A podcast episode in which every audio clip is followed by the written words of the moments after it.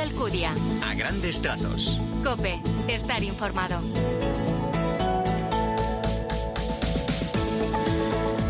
Muy buenos días, ¿qué tal? Bienvenido a los a grandes trazos del 12 de noviembre del 32 domingo del tiempo ordinario en el que el Evangelio nos recuerda la importancia de estar alerta y vigilante ante la venida de Dios. Nos falta el horizonte de eternidad, el saber y confiar en que el Señor está por llegar y hay que aguardarle bien despiertos. Nos toca iluminar a este mundo que camina entre tinieblas. Vamos ya en este arranque con el primer vistazo a la palabra del Señor, con el apunte de Jesús Luis Acristán. Buenos días. Buenos días. Cristo cuenta la parábola de diez doncellas. Unas son necias y otras prudentes con un final distinto. Pues eh, necesitamos de cristianos que desprendan luz, gente apasionada, entusiasmada que contagie vida, amor, esperanza y alegría. Esas personas brillan, alumbran a tantas personas que se han apartado de Dios y están totalmente desorientadas. Así comenzamos los a grandes trazos del segundo domingo de noviembre.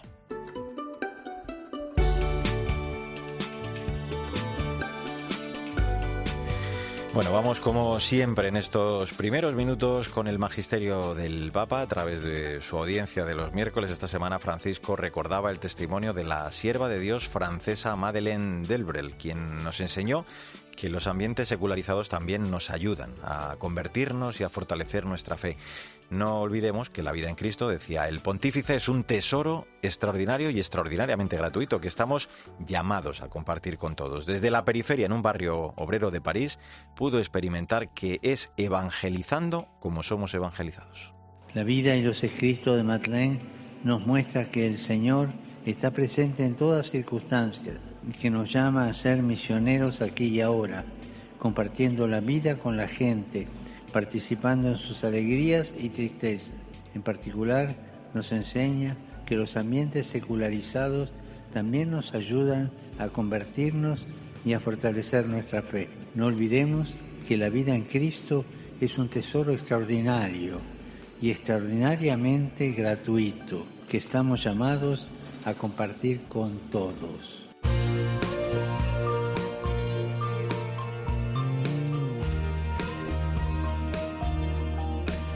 Es momento para el testimonio de fe de la gente buena que nos inspira. Este domingo vamos a conocer la historia de Paula Guillén, todo un ejemplo de cómo soportar con alegría la cruz a pesar de las muchas, muchísimas adversidades de su vida. Cristina Rodríguez Luque, buenos días. Buenos días a todos. ¿Qué tal, Mario? Paula Guillén tiene 50 años y sabe con certeza que sin Dios hay historias imposibles de manejar humanamente. Es la mayor de cuatro hermanos y desde que sus padres, siendo muy pequeñas, se separaron, toda la estabilidad de casa se volatilizó. Crecimos entre juzgados, mi madre empezó a beber, todo era eh, muy caótico. Yo mm, tuve que hacerme cargo de mis hermanos con ocho años. Tuvimos la suerte de tener unos abuelos maternos que eh, nos ayudaron absolutamente en todo, en afecto, en cariño, en amor. Paula se convirtió en cuidadora de sus hermanos y se apuntó a Alcohólicos Anónimos para poder ayudar a su madre que murió, finalmente feliz, rodeada de los suyos. Falleció conmigo en casa eh, los últimos cinco meses de su vida eh, a raíz de unos análisis le diagnostican cáncer de colon y cáncer de pulmón. Distintas enfermedades no le permitieron terminar la tesis. Dio clases de Derecho Civil en la universidad. Sufrió varias bajas por estrés. A los 19 años le diagnosticaron diabetes. Después, fibromialgia y síndrome de fatiga crónica. Es la Virgen del Abrazo, eh, está en Valdebebas y ha conseguido transformar todas esas palizas, esas heridas emocionales en abrazos y caricias a los demás. Aunque tiene esa batalla terrenal y está a la espera de que le concedan una incapacidad, hoy se siente sanada por Dios. Buen domingo y hasta la semana que viene.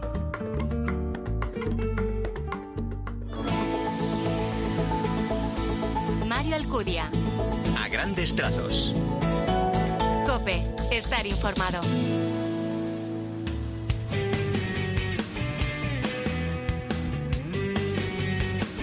En a grandes trazos, en este 12 de noviembre, la actualidad de la Iglesia en España. Orgullosos de nuestra fe es el lema con el que el Secretariado para el Sostenimiento de la Iglesia nos invita a celebrar este domingo el Día de la Iglesia Diocesana, una jornada de celebración en la que recordamos y agradecemos nuestra pertenencia a una comunidad cristiana, pero también para el agradecimiento y para tomar conciencia de que somos miembros de una gran familia. Sandra Madrid, buenos días. Buenos días, Mario. Con el lema de este año, el Secretariado para el Sostenimiento de la Iglesia se sitúa en una realidad en el contexto social actual que no es fácil reconocerse como creyente en muchos ambientes. Así invita a quitarse ese sentimiento de cierta vergüenza para mostrar orgullosos de nuestra fe lo que somos y lo que hacemos, con humildad, convencidos de que Cristo y el Evangelio hacen de este mundo un lugar mejor. Uno de los testimonios de esta campaña es el de Richard, peruano, junto a su esposa venezolana, Isis Michel. Tiene una niña de tres años. Cuando llegaron a Madrid, alguien les dijo que en la parroquia San Ramón Nonato ayudaban a los inmigrantes. El padre José Manuel Orcajo y la madre Sara les acogieron hace cinco meses a través del Hogar María de Villota junto a otras familias. Ellos están muy agradecidos. No nos ha faltado nada, nos han ayudado mucho, no solo teniéndonos aquí, acogiéndonos, eh, también nos han ayudado de una manera espiritual, estábamos muy alejados de Dios, ellos hacen eh, los retiros, hay muchos programas donde te ayudan mucho, mucho. Dios es grande y no vamos eh, a olvidar esto, esto que nos ha pasado. Algo muy lindo, muy bonito en nuestras vidas. Estamos felices, agradecidos con la gran familia de la iglesia Juntos llegamos más lejos, por ello desde el Secretariado para el Sostenimiento de la Iglesia nos proponen varias alternativas de colaboración con nuestra oración, tiempo, cualidades y apoyo económico.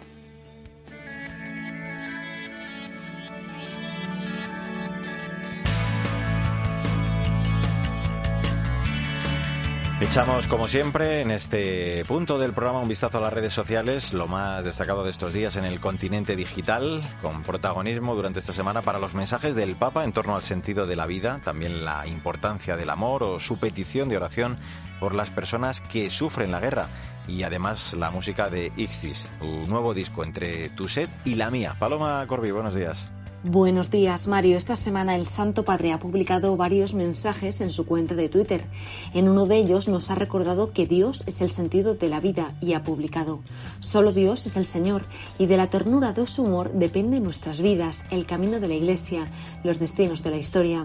Él es el sentido de la vida, el fundamento de nuestra alegría, la razón de nuestra esperanza, el garante de nuestra libertad. También ha pedido que oremos por los pueblos que padecen la guerra. Se sufre tanto, sufren los niños, los enfermos, los ancianos y mueren muchos jóvenes. No olvidemos la martirizada Ucrania y pensemos en los pueblos palestino e israelí. Que el Señor nos lleve a una paz justa. Y además ha señalado en otro de los mensajes la importancia del amor en nuestro día a día. Para ser felices no hace falta ser ricos, grandes o poderosos. Solo el amor apaga la sed de nuestro corazón. Solo el amor cura nuestras heridas. Solo el amor nos da la verdadera alegría. Y este es el camino que Jesús nos ha enseñado y abierto para nosotros.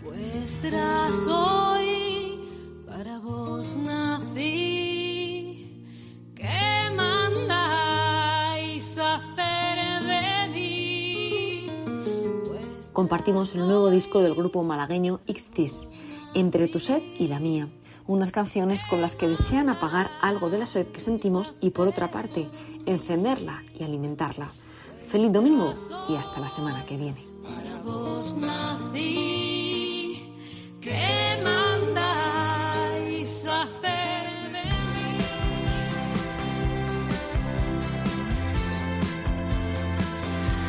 A grandes trazos la literatura, como siempre con la directora de proyectos de Literocio, Maika Rivera, que esta semana nos recomienda un clásico, Rimas, de Gustavo Adolfo Becker, en la edición de Rafael Montesinos, editada por Cátedra. Eh, fue un poeta sencillo y contemporáneo, poesía que además es el testimonio de un hombre que poseía unas extraordinarias dotes de expresión y una gran capacidad de síntesis. Además, pues en esta lectura que nos propone Maika, a partir de un documentado conocimiento de los más íntimos detalles de su vida y también de la profundidad de su obra. Buenos días, Maika. Buenos días, Mario. Hoy hacemos Combo Bequeriano porque esta tarde concluyen las merecidamente exitosas funciones de Mano Fantasma de Niebla y Luz en el Teatro Fernán Gómez del Centro Cultural de la Villa de Madrid. Una propuesta artística de Raúl Losánez con dirección de Ana Contreras, predestinada muy especialmente a hacer las delicias de los lectores de Gustavo Adolfo Becker. Por tanto, no íbamos a desaprovechar la ocasión y aquí estamos recomendando las rimas bequerianas en edición de Rafael Montesinos para letras hispánicas de cátedra. Aparte de las eternas en rimas, estas páginas también incluyen suculenta información y algunas curiosidades, como por ejemplo que en el año 1857 Becker emprende su obra más ambiciosa hasta entonces, la historia de los templos de España. También nos habla Rafael Montesinos de la larga estancia de Gustavo Adolfo Becker y su hermano Valeriano Becker en el monasterio de Veruela. También nos cuenta cosas del amor con mayúsculas eh, en el universo beckeriano. Para todo biógrafo de Becker, nos dice, es muy difícil poner en orden el corazón del poeta. Lo que importa es el nombre de mujer que perdura en la vida de un poeta. Y resulta que Becker no lo tuvo. No hay un nombre de mujer que le acompañe. Sí amores y enamoramientos fugaces, aparte de la tragedia conyugal. De todos esos sueños, muchos anónimos, nacieron sus rimas. Gustavo Adolfo Becker, el poeta enamorado del amor.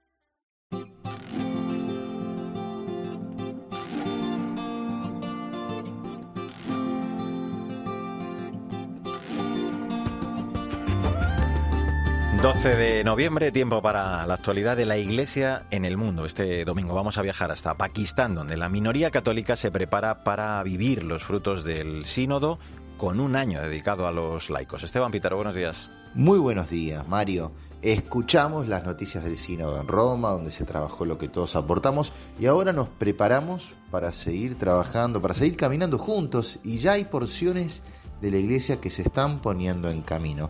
Te invito a Pakistán para conocer cómo lo van a hacer en un país donde los católicos son el 1.5% de la población, son minoría, pero tienen un laicado muy comprometido, como es el caso de la diócesis de Islamabad Rawalpindi, que en la próxima fiesta de Cristo Rey va a iniciar un año de los laicos, un laicado que renueva su vocación, su misión luego de los frutos del camino sinodal pakistaní, que va a vivir un año compartiendo entre los distintos carismas laicales las riquezas focolares, San Egidio, Camino Neocatecumenal, franciscanos seglares, todos juntos dando testimonio de iglesia en salida en Islamabad y proponiendo la paz en un contexto de necesario diálogo interreligioso, con un diálogo de vida en los contextos cotidianos, en el lugar de trabajo, en las relaciones interpersonales.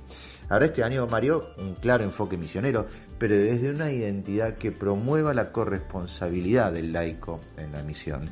El año de los laicos en Islamabad, que empieza este noviembre, es una invitación a que nuestros terruños tomemos lo aprendido este tiempo de reflexión sinodal que continúa, pero que no quiere esperar, que quiere vivir la maravilla de ser iglesia en salida, aún en contextos difíciles, como lo es el de la minoría católica en Pakistán.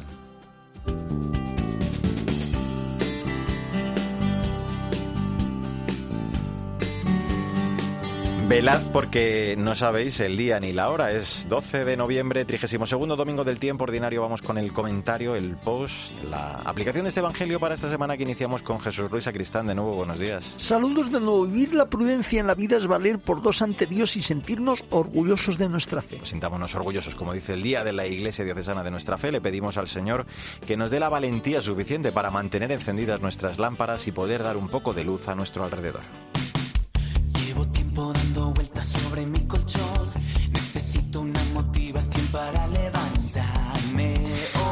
latido del cielo es el tema que estamos escuchando, compuesto por el artista catalán Luis Mas. Es la canción oficial de la última película de Borja y José María Zavala con ese mismo nombre, Latido del cielo, en la que trata sobre las investigaciones que realizó el beato Carlo Acutis sobre los milagros eucarísticos. Buenos días, Victoria Montaner. Buenos días, Mario. La película se estrenará en nuestro país el próximo 17 de noviembre y Luis Mas ha compuesto su banda sonora.